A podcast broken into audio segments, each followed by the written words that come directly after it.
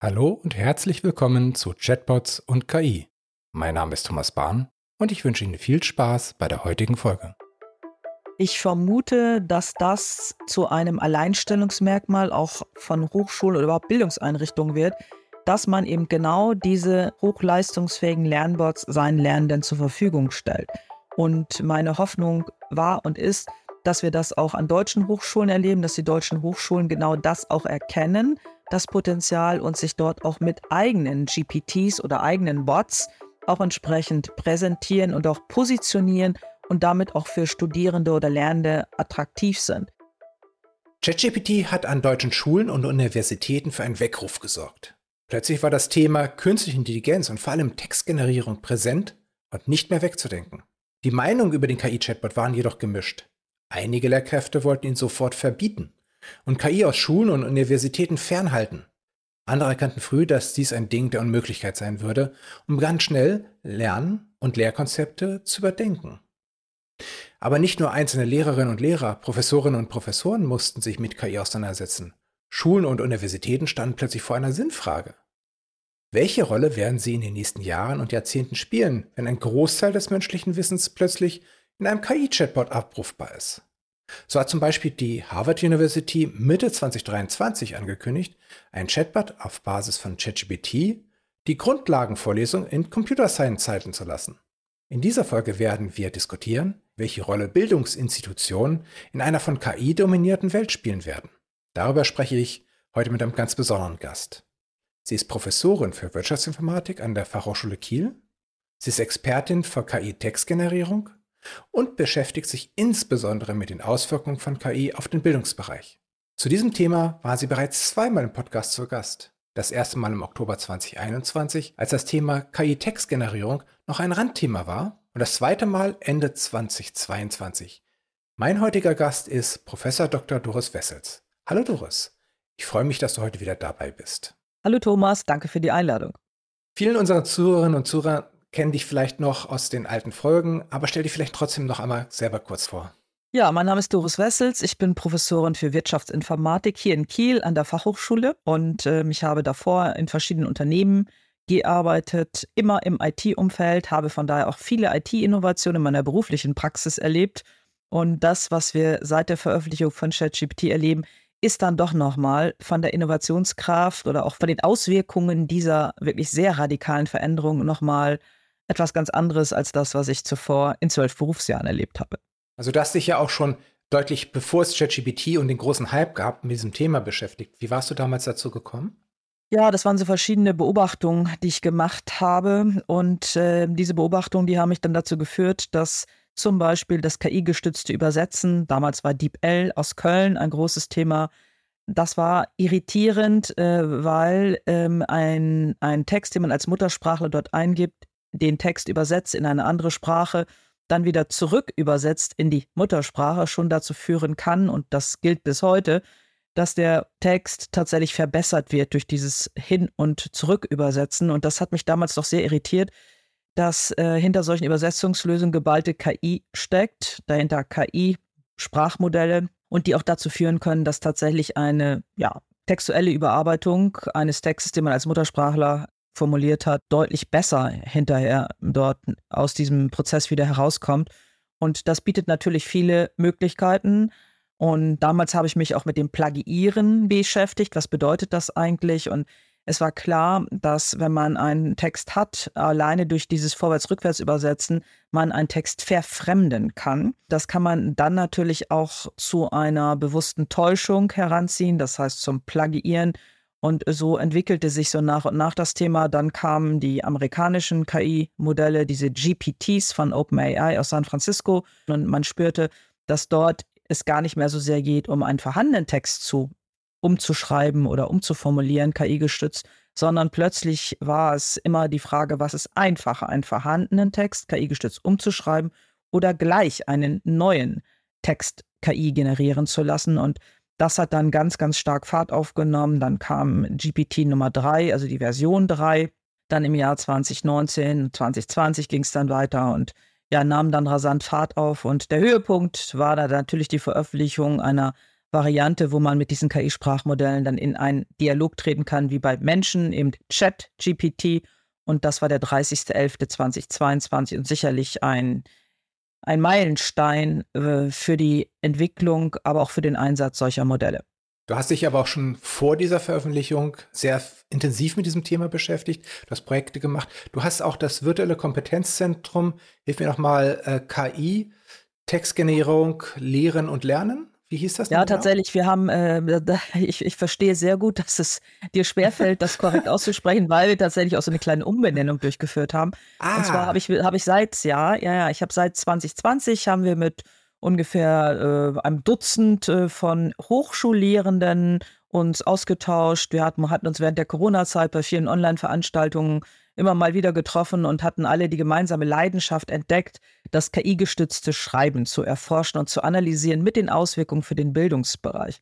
So, und äh, wir haben Workshops gemacht, wir haben Veröffentlichungen erstellt und waren wie so Missionare und Missionarinnen, die versucht haben zu sensibilisieren, dass das große Auswirkungen für unterschiedlichste Prozesse hat, insbesondere für das wissenschaftliche Schreiben.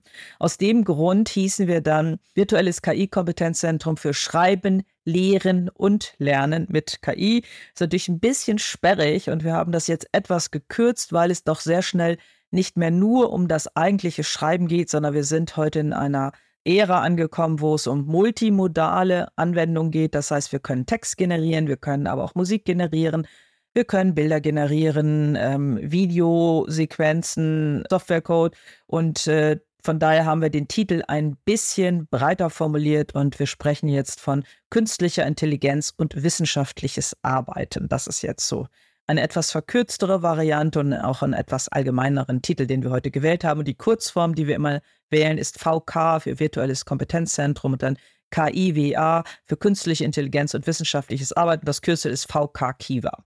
Ja, das ist doch jetzt wesentlich eingängiger. Gut, dann 30. November 22, ChatGPT ging online, es ging viral, es ging äh, durch die ganze Welt. Zwei Monate später 100 Millionen. Einige Leute sagen Nutzer, ich sage 100 Millionen Tester, weil das war in dem Moment wirklich noch nur Ausprobieren. Ein sehr faszinierendes Ausprobieren. Dann kam die Kommerzialisierung. Es gab das Pro- oder das Plus-Abonnement, was man dann monatlich ein bisschen bezahlen musste. Es gab die API, dass man das auch einbinden kann in Softwarelösungen. Dann im März 2023, das kam ja also Schlag für Schlag nacheinander, GPT-4 im September multimodal. Es kann auch Bildinhalte verstehen und zusätzlich zu Text verstehen, so dass man sagen kann, was ist denn auf dem Bild drauf, Bildbeschreibung machen. Und jetzt die neueste Entwicklung sind eigentlich die sogenannten GPTs, also die Möglichkeit, sich quasi so ein kleines ChatGPT selber zurechtzustutzen auf einen bestimmten Anwendungsfall. In unseren beiden ersten Episoden konntest du und wolltest du die Frage nach der Zukunft von KI-Textgeneratoren nicht wirklich beantworten und hast gesagt, das wäre wie ein Blick in die Glaskugel. Und dann haben wir quasi diesen Blick in die Glaskugel live erlebt und plötzlich haben alle über das Thema gesprochen, woran du schon seit Jahren geforscht hast. Wie war das für dich, so quasi über Nacht zu einer der gefragtesten Expertinnen auf dem Gebiet zu werden? Das war tatsächlich äh, ein ganz besonderer Moment und äh, diese Dynamik, die das Thema dann nahm und die es dann auch mit mir nahm, die hat wirklich dazu geführt, dass ich das empfunden habe, als sei ich in ein neues Leben geschlüpft oder hineinkatapultiert worden.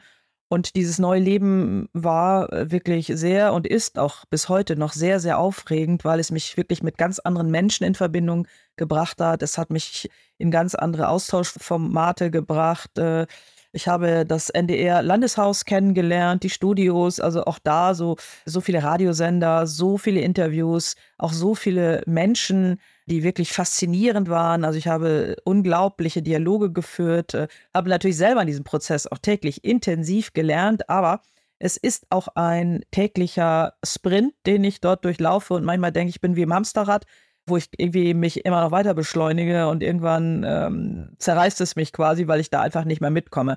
Aber ich habe eben durch unsere Landesregierung sehr viel Unterstützung erfahren, ähm, also da auch dank dem Digitalisierungsministerium und den entsprechenden Mitarbeitern, die mich da immer unterstützt haben. Wenn ich eine Idee hatte, habe ich dort in der Regel ein offenes Ohr gefunden und Unterstützung erfahren, auch in Form von Projektmitarbeitern, die ich jetzt habe, so dass wir auch ähm, die Möglichkeit haben, ein paar Dinge zu delegieren. Aber das ist, also diese Faszination für das Thema, die hat mich nie verlassen. Ganz im Gegenteil. Und äh, von daher schaufel ich mir manchmal auch so ein bisschen mein, mein eigenes kleines Grab, in dem ich dann wieder Themen aufgreife und sage, wollen wir das nicht mal angehen und wollen wir das nicht mal durchdenken. Also das ist dann auch mein sozusagen meine eigene Schuld, ne, dass ich dann zwischendurch mal ein bisschen jammere und sage, oh Gott, weiß dann gar nicht mehr, wo mir der Kopf steht und was ich jetzt nächstes machen soll. Aber ich finde so diesen Austausch auch mit meinem Projektteam, ich habe diverse Projekte jetzt sogar, der ist natürlich auch faszinierend. Also wir sind alle so leidenschaftlich dabei und so begeistert dabei. Und wir haben jetzt auch, das ist auch, sind auch Entwicklungen, die wir vorher nicht hatten. Wir haben auch freiwillige Mitstreiter. Es gibt da noch Menschen, die sagen, äh, ist es mir egal, ich brauche gar keine Stelle, es interessiert mich auch nicht das Geld. Äh, mich fasziniert einfach das Thema so sehr und von daher arbeite ich auch einfach so mit. Und das hatten wir natürlich zuvor auch nicht. Und das so zu spüren, dass man auf so viele leidenschaftliche Menschen trifft, die äh, dieses Thema mit all seinen positiven Facetten, aber auch den Risiken, und die sind ja auch nicht zu verhehlen. Also es ist immer wie eine Medaille, die zwei Seiten hat. Und diese beiden Seiten immer zu betrachten, abzuwägen, Empfehlungen zu geben, Hilfestellungen zu geben, sich aber auch eine eigene Meinung zu bilden und das auch auszuprobieren und das quasi täglich auszuprobieren, ja, das ist äh, immer gleichermaßen Lust und Last. ja. Äh, heute Morgen habe ich zum Beispiel äh, den neuen Bart ausprobiert. Also die Ankündigung war, Bart läuft jetzt mit Gemini Pro und man kann angeblich Bilder generieren. Und das habe ich dann heute Morgen gleich ausprobiert. Bilder konnte ich nicht generieren, habe ich dann hinterher nachgelesen.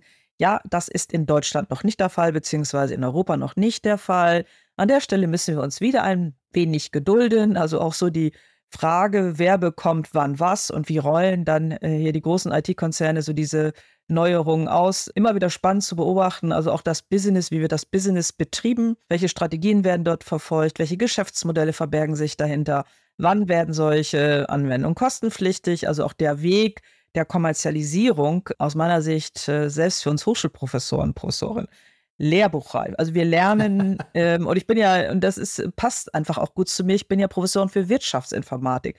So, und diese beiden Facetten immer zu erleben, ne? Wie wird das Geschäftsmodell gestaltet, wie verändert es sich, äh, wie reagieren Anwender in den unterschiedlichsten Bereichen und die Softwareseite, die Entwicklung und auch die Geschwindigkeit, mit der sich solche Systeme entwickeln das alles ist einfach so eine wunderbare Mischung für mich, die mich einfach in seinen Bann gezogen hat bis heute. In der letzten Folge hattest du gesagt, dass Schülerinnen und Schüler einen, gegenüber den Lehrerinnen und Lehrern einen Schritt voraus seien, wenn es um KI-Textgenerierung geht. Nach mehr als einem Jahr ChatGPT, was würdest du jetzt sagen, haben die Lehrer mittlerweile aufgeholt? Können die jetzt besser mit dem Thema umgehen? Ja, das würde ich schon sagen, weil es doch viele Weiterbildungsangebote gegeben hat. Man kam nicht umhin, sich mit dem Thema zu beschäftigen.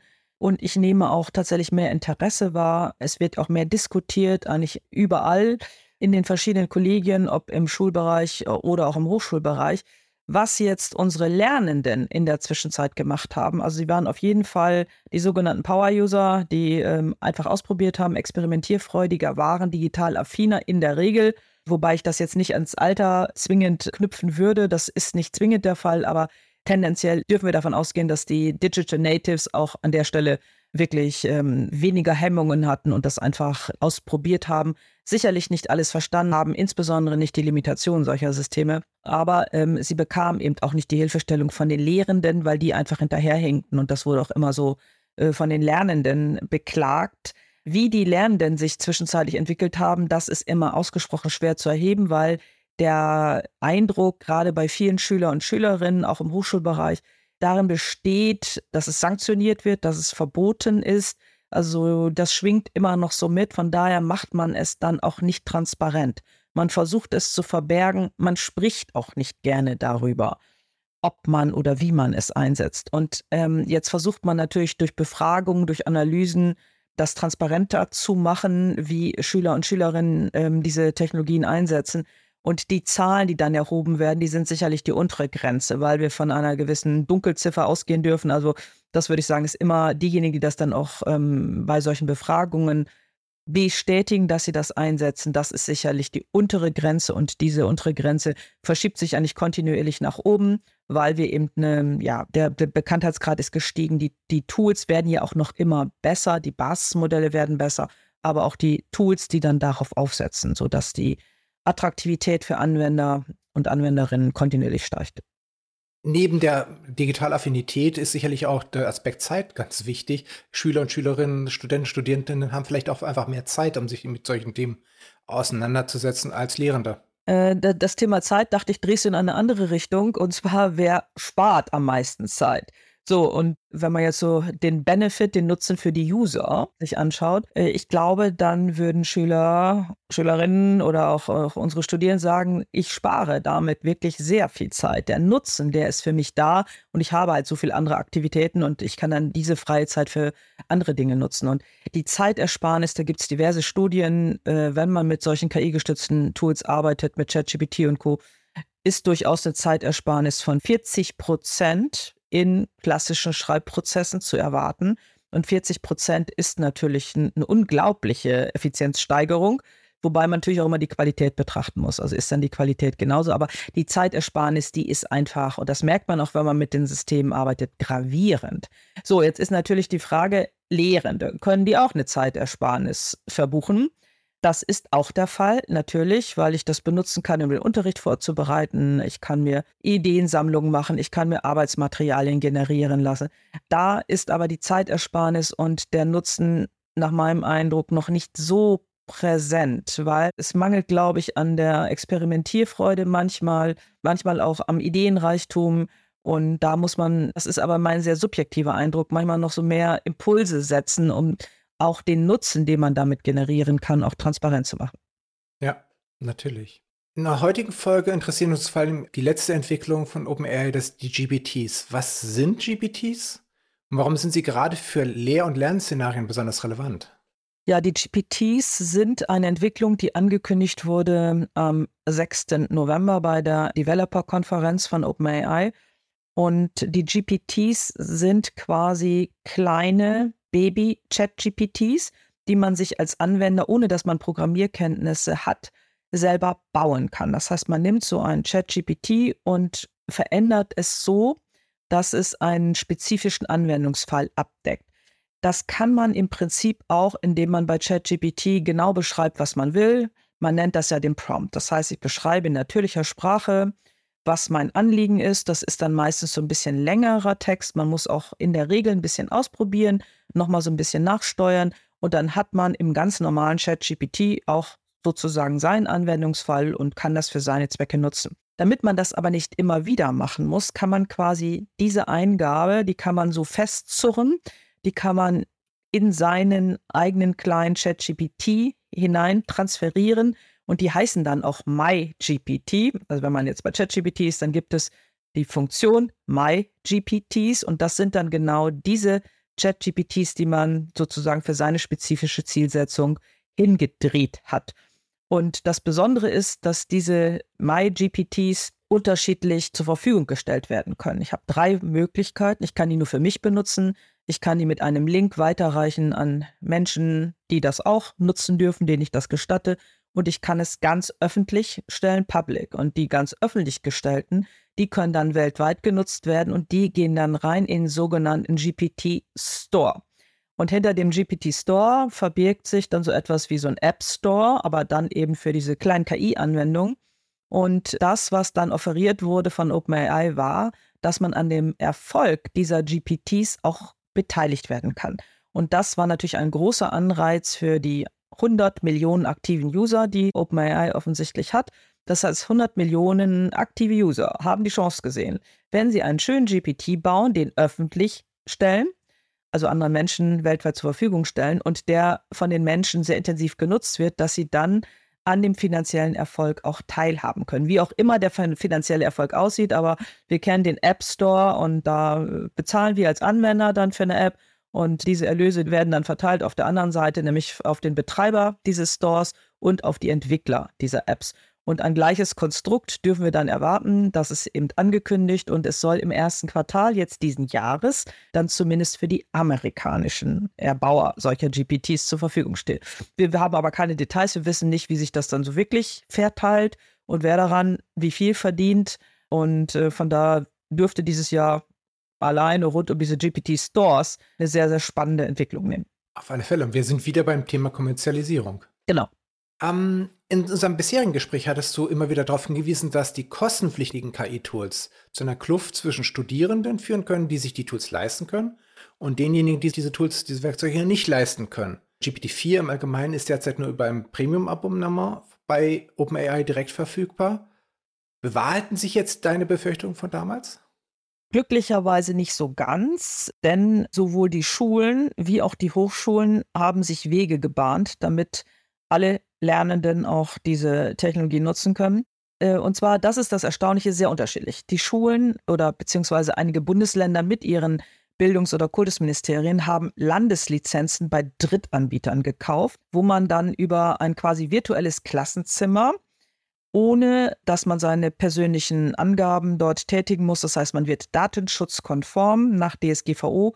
Als Lehrer, wenn ich jetzt Lehrerin wäre mit meiner Schulklasse, ähm, werde ich über einen Kanal, über so eine API dann in ein System geführt, sodass ich dort auch GPT-4 benutzen kann. Und wie gesagt, einige Bundesländer haben sich Landeslizenzen gekauft, damit das mit diesen, über die Lösung dieser Drittanbieter so funktioniert. Bei den Hochschulen sind diese Wege über Drittanbieter nicht beschritten worden, obwohl das ja auch möglich gewesen wäre.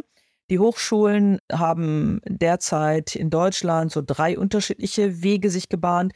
Der erste Weg, den verdanken wir einem Hochschulverbund in Holzminden, Hildesheim, Göttingen, ähm, HAWK, also der, der Hockey-Weg sozusagen. Und da nutzt man GPT-4 über die ähm, API von OpenAI und die haben so ein datenschutzkonformes Interface gebaut, was sie auf GitHub zur Verfügung gestellt haben. Das heißt, es können auch andere Hochschulen nutzen. Das wird auch sehr intensiv genutzt. Und äh, auch wir als Fachhochschule Kiel haben das gerade im Testbetrieb und wir planen das.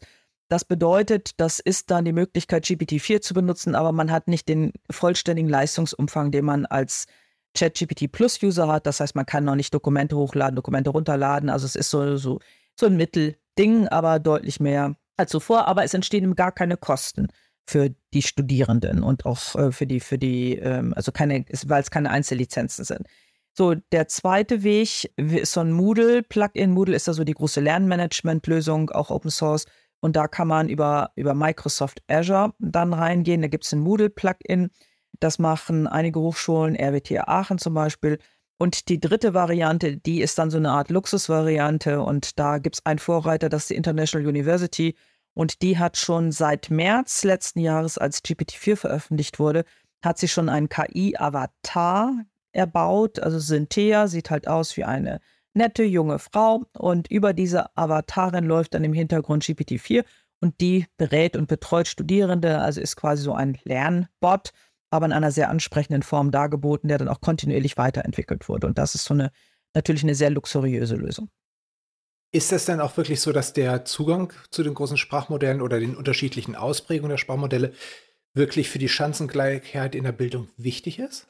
Die Chancengleichheit, sagen wir es mal so, wenn die kostenpflichtigen Angebote so viel leistungsstärker sind als die kostenfreien Angebote, dann haben wir natürlich eine digitale Spaltung beziehungsweise eine Bildungsungerechtigkeit weil es dann darum geht, wer das Geld hat. Und ähm, dieses sind in der Regel monatliche Abo-Modelle, die so zwischen 20 und 25 Euro kosten.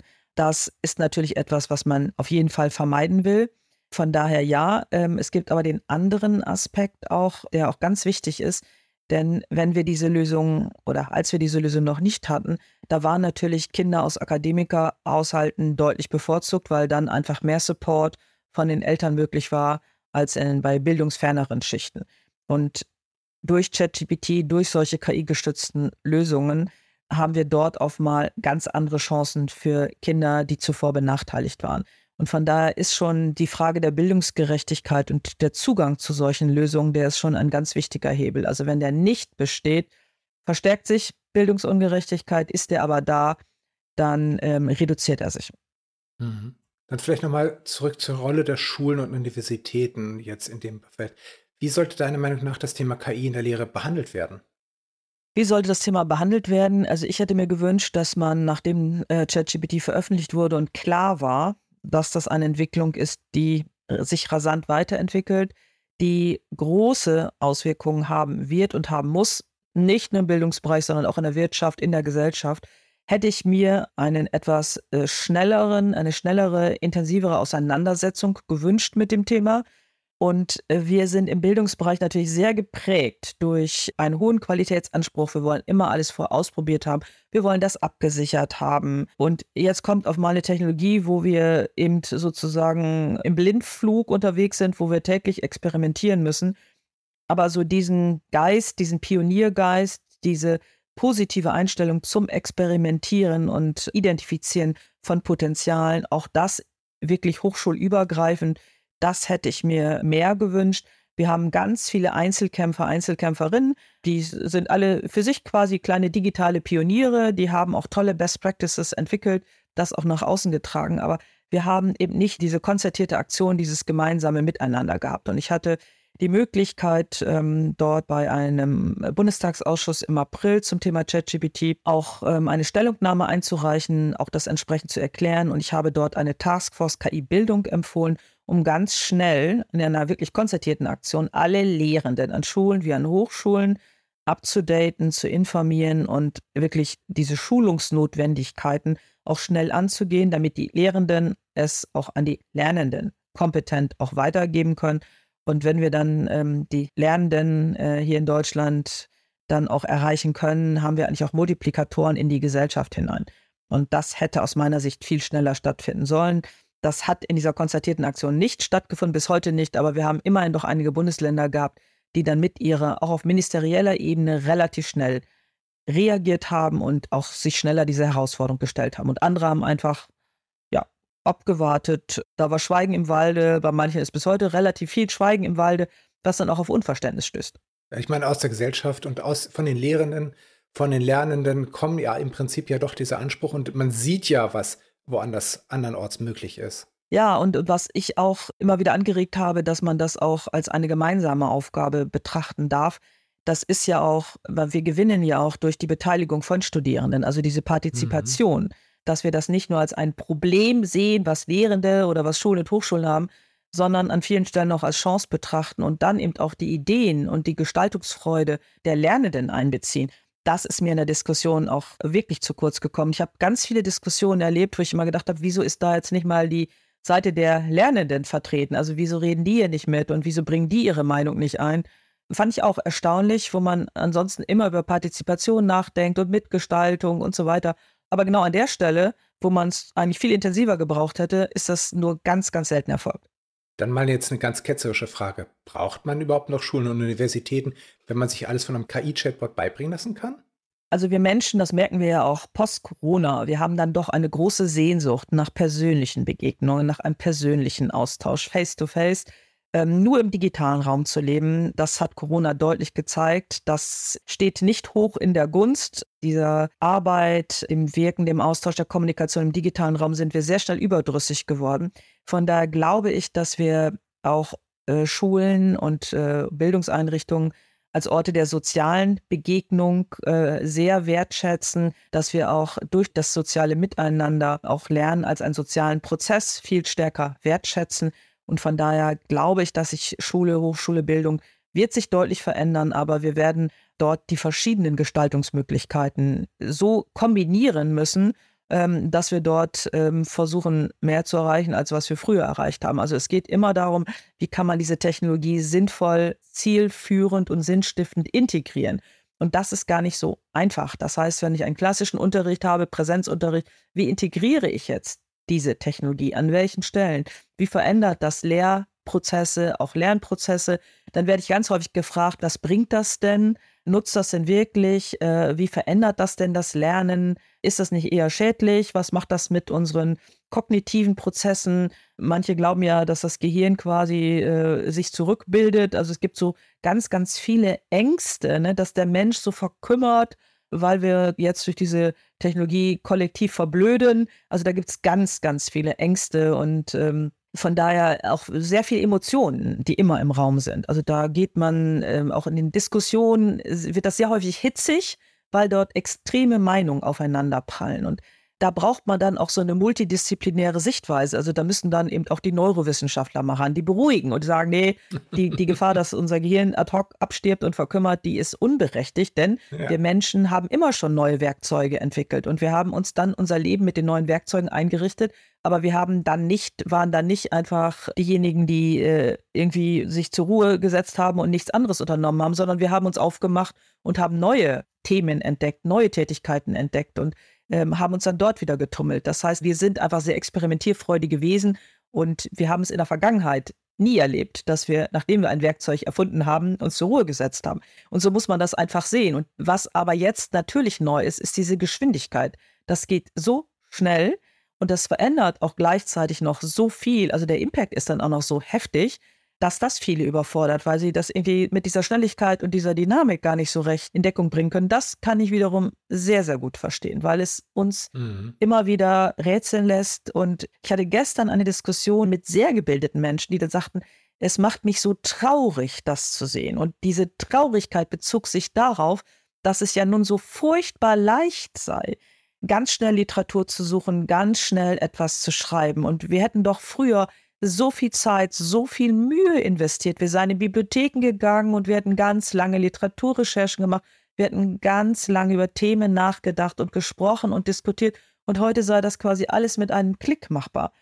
Also mich erfüllt diese Zeit nicht mit Traurigkeit. Und das ist so ein bisschen Neid. Also, dass wir in unserem Alter sagen, oh, wir haben es aber früher schwer gehabt und die jetzige Generation macht das mit einem Klick.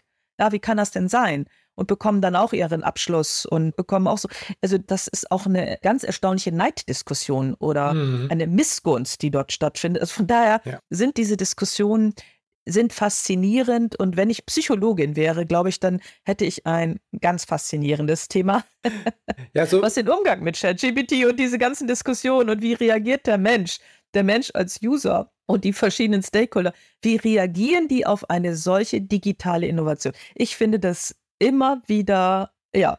Und ich überlege manchmal, was mich mehr fasziniert, die zugrunde liegende Software, über die man diskutiert, oder das Verhalten der Menschen, die über diese Software diskutieren und dann so unterschiedliche Positionen vertreten. Das waren jetzt ganz viele Punkte. Ich versuche mal rückwärts. Also das mit dieser Neiddiskussion, ich meine, das wäre so, wie man sagt, ja, ich habe mit meiner Jugend ja Löcher noch mit der Schaufel graben müssen. Warum gibt es jetzt so neumodisches Zeug um Bagger und dann kann man das jetzt ganz einfach, ein Mensch dann ein tiefes Loch in, in, in einen Bruchteil der Zeit baggern? Ja, aber das ist doch für den Mensch viel einfacher. Und es gibt jetzt einfach die Werkzeuge. Und die Diskussion, was du gesagt hast, mit verblöden die Menschen. Ich bin in den 70er, 80er Jahren zur Schule gegangen und da ging es diese Diskussion damals um Taschenrechner. Verlernen die Exakt. Leute rechnen? Verlernen die Leute zu rechnen, weil sie einen Taschenrechner benutzen? Antwort: Zum Teil ja. Aber wenn ich einen überall verfügbaren Taschenrechner habe, warum muss ich denn das auch so gut können? Ja, das ist so. Es wird Kompetenzverschiebung geben. Also bestimmte Dinge müssen wir dann nicht mehr so perfekt beherrschen. Dafür werden wir Neues erlernen. Das war, glaube ich, auch noch ein Punkt, den wollte ich auch noch gerne zu dem ergänzen, was du gesagt hast, was die Rolle von großen Sprachmodellen, von KI in der Lehre angeht. Ich glaube, wir sind jetzt, auch da ist die Schule nicht unbetroffen von, wir sind in einer Zeit, wo es immer schwieriger wird, Menschen zu finden, die Aufgaben, die Jobs übernehmen, die Stellen ausfüllen, die da sind. Und wenn wir wollen, dass eine hochqualifizierte, sehr personalisierte Bildung stattfindet, dann brauchen wir eigentlich mehr Lehrpersonal, als wir haben können, als wir finanzieren können, als wir am Arbeitsmarkt finden können. Und wenn dann eben halt KIs genutzt werden, um einen Teil der Wissensvermittlung zu übernehmen, dass der Schüler eins zu eins mit seiner KI in seinem Tempo an den Themen, an die ihn meist interessieren, Wissensvermittlung bekommt, und dazu noch ein Mensch da ist oder vielleicht mehrere Menschen da sind, die dann eben halt, wie du gesagt hast, das Soziale übernehmen, dass die auch wir mal soziale Regeln übernehmen, wie interagiert man mit Menschen, wie funktioniert Kommunikation, die als Lernbetreuer da sind, als Lerncoach da sind, die, die, die Schüler und die Lernenden anzuleiten und an die Hand zu nehmen, wo es notwendig ist, sozial abzufedern, wo es notwendig ist, und dann aber trotzdem halt die Wissensvermittlung einen Teil an den Automaten, an den Computer übergeben wird. Ich glaube, das ist etwas, was es schafft, diesen Spagat einmal zwischen der Technik, die das eine besonders gut kann und relativ gesehen billig ist. Du kannst ein 1 zu 1 Verhältnis Schüler-KI dann quasi herstellen und auf der anderen Seite eben halt auch diese soziale Komponente, diese emotionale Komponente, die gesellschaftliche Komponente über Menschen abzubilden. Kann ich dir nur zustimmen? Das ist der größte Nutzen, den ich auch sehe, dass wir mit dieser Technologie die Möglichkeit haben, sehr, sehr einfach ganz individuelle Systeme bereitzustellen für das selbstbestimmte individuelle Lernen der Lernenden. Und das hatten wir in der Form noch nie und das kann auch und wird auch Entlastung bringen. Und man muss jetzt als Lehrperson das geschickt in den Unterricht auch integrieren. Also das ist ein Add-on, weil man diese Möglichkeit, dass jeder nach seinem Tempo, mit seinen Themen, nach seinem Prozess lernen kann, hatten wir in der Form noch nie. Also dieser hohe Grad der Individualisierung, individueller Lernpfade finde ich großartig. Deshalb sind auch Lernbots ein Thema, mit dem wir uns sehr intensiv beschäftigen. Und ähm, auch da, wenn man, du hattest ja den GPT Store angesprochen, der GPT Store ist dann am 10. Januar live gegangen und der hatte zum Startzeitpunkt drei Millionen solcher GPTs, das heißt drei Millionen kleiner Bots und hat auch eine eigene Kategorie für Education, der hat auch eine eigene Kategorie für Research und Analytics, aber gerade der Education-Bereich, also der Bildungsbereich, wenn man da mal reinschaut und ähm, es werden so die zwölf Besten, die werden gerankt, die kann man dort auch sehen. Und wenn man die mal ausprobiert, was die so bieten, also die bieten unterschiedliche Fächer, da gibt es diese Mathe-Bots, mit denen man Mathematik lernen kann. Es gibt Bots, mit denen man so bestimmte Lernprozesse auch abbilden kann. Also man wird wirklich an die Hand genommen und wird, egal welches Thema man lernen möchte, also man wird auf sein, in seinem Themenfeld, was man erlernen möchte, wirklich begleitet durch einen virtuellen Tutor, der auch nach didaktischen Prinzipien aufgebaut ist. Also das sind schon ganz faszinierende Möglichkeiten und die, ja, die muss man einfach mal ausprobieren, die muss man erkunden, man muss eine Meinung dazu bilden und dann hat man in der Regel auch sehr schnell Ideen, wie man das integrieren kann. Die Harvard University hat da ja so ein bisschen vorgeprescht, einfach gesagt, wir machen eine KI für Computer Science. Wird es vielleicht auch Aufgabe sein der Universitäten, der Hochschulen, die ja jetzt verantwortlich sind für Wissensvermittlung, die das Wissen haben, wie man Wissen vermittelt? Wäre das eine Aufgabe für die Universitäten und Fachhochschulen, solche Lernbots zu erzeugen? Ist das vielleicht auch irgendwann ein Differenzierungsmerkmal zwischen den Hochschulen? Ich bin dir sehr dankbar für diese Frage, weil äh, das eine äh, meiner Thesen auch ist. Ich vermute, dass das zu einem Alleinstellungsmerkmal auch von Hochschulen oder überhaupt Bildungseinrichtungen wird, dass man eben genau diese hochleistungsfähigen Lernbots seinen Lernenden zur Verfügung stellt. Und das kann man so ein bisschen schon erkennen. Ähm, ich hatte vorhin die International University erwähnt, ähm, hier die größte deutsche Hochschule mit mehr als 100.000 Studierenden, die das sehr früh gemacht haben, einen solchen Avatar der quasi so ein Lernbot auch ist, dort auch angeboten hat für seine Studierenden. Und wir haben auch amerikanische Bildungseinrichtungen, die das schon machen. Und meine Hoffnung war und ist, dass wir das auch an deutschen Hochschulen erleben, dass die deutschen Hochschulen genau das auch erkennen, das Potenzial und sich dort auch mit eigenen GPTs oder eigenen Bots auch entsprechend präsentieren und auch positionieren und damit auch für Studierende oder Lernende attraktiv sind. Ähm, aber das ist natürlich für Hochschulen ein völlig neues Konstrukt. Das ist eine völlig neue Denkweise. Aber ähm, ich habe das in meine Hochschule hineingetragen und ich habe das auch zu einer Diskussion gemacht, ob man nicht ähm, hier auch in die Entwicklung solcher GPTs einsteigt. Auch wenn du das nicht magst, lass uns trotzdem mal einen kleinen Blick in diese nähere Zukunft riskieren. Wie sollte deiner Meinung nach KI in den nächsten Jahren eingesetzt werden in der Bildung? Wir haben ja, wenn man das anschaut, und ähm, ich glaube, das wird in diesem Jahr auch noch spannend werden, wir haben ganz neue Endgeräte. Die Endgeräte werden natürlich auch Lernprozesse bestimmen, denn äh, wenn wir nicht mehr das Smartphone haben, sondern ganz andere Endgeräte, dann werden natürlich auch diese Endgeräte, also das wird ein fließender Übergang sein zwischen privater Nutzung und Business-Nutzung, aber auch äh, Nutzung im Bildungsbereich und diese Endgeräte äh, sind unterschiedlichster Art. Wir haben Apple hat, glaube ich, heute oder gestern, auf jeden Fall, ich glaube 1. Februar, dann war es gestern, die Apple Vision Pro herausgebracht. Das heißt, wir haben eine Datenbrille, mit der wir dann in virtuellen Räumen agieren können. Wir haben äh, eine Kooperation von Meta mit Ray-Ban. Das heißt, wir haben die smarte Sonnenbrille. Ähm, und die smarte Sonnenbrille hat dann schon eine Kamera drin. Die hat an den Bügeln die Funktion, um sprechen und hören zu können. Und die Frage ist, ersetzt das auf Dauer, also diese Entwicklung ersetzt dir auf Dauer das Smartphone, also das Telefon mit entsprechenden Funktionen. Dann haben wir so neue kleine Endgeräte, mit denen kann man Apps steuern. Das heißt also, es wird immer einfacher für uns als Anwender, diese Technologie zu benutzen. Und dieser Markt, ja, der wird wahrscheinlich in diesem Jahr so nach und nach erschlossen werden. Da werden immer mehr Anbieter kommen und wir werden dann damit ja, Erfahrungen sammeln. Es wird sicherlich Produkte geben, von denen wir uns gleich wieder verabschieden, weil die entweder zu teuer sind oder in ihrer Usability nicht geeignet sind. Aber ich glaube, dass durch diese neuen Endgeräte tatsächlich ganz viele Veränderungen auch in den Bildungsbereich hineingehen werden. Was mache ich denn, wenn Studierende alle mit so einer Ray-Ban-Sonnenbrille, mit so einer Smart Glasses mir gegenüber sitzen? Es wird alles aufgenommen. Also datenschutzmäßig ist natürlich auch eine große, große Frage. Wo darf ich das überhaupt einsetzen? Was mache ich denn damit? Ähm, es gibt jetzt schon so, so kleine Ketten, da hängt so ein, so ein Lautsprecher dran, mit dem kann ich aber auch kommunizieren. Dann haben wir von Humane AI so KI-Sticker, die sind wie so eine Brosche, die kann man sich so anheften. Mit dem Teil kann man auch alles machen. Also es sind so ganz neue Welten schon sichtbar, die eben auch etablierte Prozesse total verändern können. Deshalb ist die Frage, äh, deine Frage, die Zukunft, ausgesprochen schwierig zu beantworten. Ich glaube, dass die größten Veränderungen tatsächlich durch die neuen Endgeräte kommen werden. Ah ja, auf der äh, Consumer Electronics Show wurden ja auch das Rabbit vorgestellt. Ja, exakt, ja. Ja, ich glaube, du hast recht, dass diese Hardware an der Seite jetzt, um diese Sachen zugänglicher zu machen, leichter nutzbar, überall nutzbar zu machen. Ich glaube, das ist wirklich wichtig. Äh, Amazon soll ja auch an einem Abo-Modell für eine bessere Alexa dran sitzen. Auch das wieder zum Thema Kommerzialisierung. Ähm, Apple arbeitet, ja. habe ich heute gelesen, Apple arbeitet an dem iPhone 18 mit, es hieß mit geballter generativer KI an Bord, was auch immer das bedeutet. Ähm, also auch da, die großen Player werden natürlich, ja. müssen natürlich auch mit neuen Innovationen kommen. Ja. Apple ist ja von sich aus oder häufiger schon Vorreiter im Bereich Datenschutz gewesen, dass die KI-Verarbeitung auf einem Mobilgerät stattfinden kann, das halt auch nur eine geringe Menge an, geringe Menge an Energie zur Verfügung hat. Sonst, wir wollen ja auch nicht, dass das Smartphone Vormittag schon wieder leer ist, das ist eine besondere Herausforderung tatsächlich.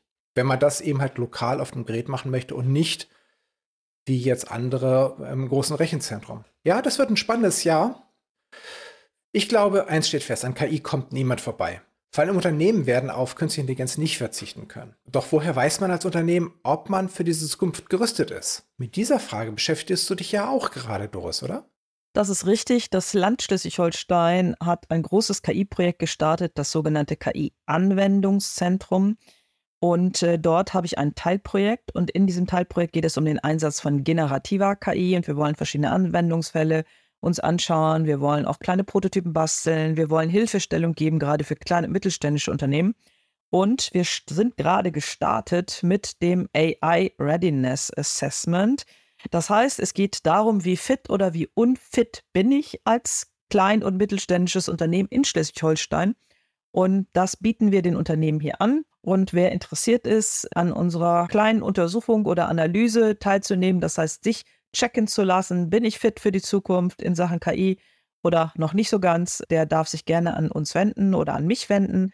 Und äh, ja, damit sind wir gerade gestartet und äh, tragen das auch nach außen. Wir haben auch schon Unternehmen, die sich an uns gewandt haben, die sich für das Thema interessieren. Aber wie das so ist mit einem neuen Thema, man ist häufig so ein bisschen orientierungslos, man weiß nicht so recht, wie man das Ganze angehen soll. Und da geben wir Tipps und Hilfestellung und freuen uns eben dort, äh, unsere Erfahrungen und unser Wissen dann noch weitertragen zu können. Ja, ich glaube, ein ganz, ganz großartiges Angebot, weil es geht ja auch darum, sich Gedanken darüber zu machen, was habe ich jetzt schon, was, wo könnte ich von KI profitieren und was muss ich vielleicht machen, vorbereitend machen, bevor ich mich überhaupt tief mit dem Thema beschäftige. Aber wo kann ich vielleicht schon mal jetzt Weichen stellen, dass ich in Zukunft weitergehen kann und dass ich mehr bereit bin, dann auch diesen Weg zu gehen. Und ich glaube, wenn man sich frühzeitig einfach mal ganz kurz damit beschäftigt, wo stehe ich und in welche Richtung könnte es weitergehen, ohne jetzt, das kann man natürlich auch im Anschluss auch machen, dass man richtig große KI-Strategie-Workshops macht, die bieten wir auch an, sondern dass man einfach erstmal dann, bevor man weitergeht, erstmal so den ersten Status quo feststellt. Und dafür finde ich, ist ein super tolles Angebot. Ja, danke. Fanden wir auch. Dann herzlichen Dank. Das war heute wieder ein super interessantes Gespräch. Und äh, ich glaube, wir sehen uns in 2025 gerne nochmal wieder um dann auch mal wieder über die weiteren Fortschritte zu reden. Einmal überhaupt in dem Bereich KI-Textgenerierung und natürlich auch innerhalb der Hochschulen. Vielen herzlichen Dank, Doris, dass du wieder bei uns warst. Es war ein sehr, sehr interessantes Gespräch, fand ich. Und ich glaube, dass auch unsere Hörer da sehr, sehr viel von mitnehmen dürfen. Ja, danke für die Einladung, Thomas. Das war Chatbots und KI. Wenn Sie in Zukunft keine Folge verpassen möchten, dann abonnieren Sie Chatbots und KI auf der Podcast-Plattform Ihrer Wahl. Der Podcast wird präsentiert von Asono. Wir entwickeln Chatbots, mit denen sich Menschen gerne unterhalten.